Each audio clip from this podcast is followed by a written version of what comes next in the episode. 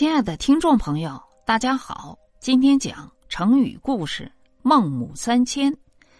成语的典故：孟子很小的时候，父亲就去世了，孟母依靠纺织麻布来维持艰难的生活。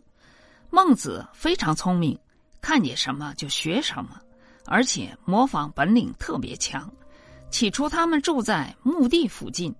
每隔几天就会有送葬的队伍吹着喇叭经过他家门口，好奇的孟子就跟着送葬的队伍学着吹喇叭，引得一群孩子跟在他后面跑着玩大家一起玩送葬的游戏。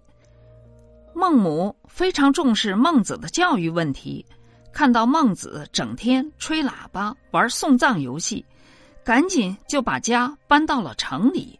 住在屠宰场的旁边，这回孟子每天都到屠宰场去看杀猪。那些屠夫们杀猪时手脚利落，十分熟练。孟子看在眼里，记在心上。没过多久，他竟然能帮着杀猪了。孟母非常着急，又把家搬到了学堂附近。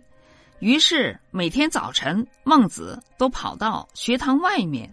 摇头晃脑的跟着学生们一起读书。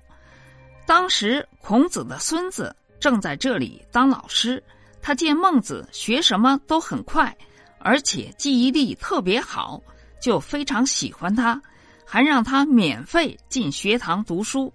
后来孟子果然没有辜负孟母的期望，成为历史上有名的思想家。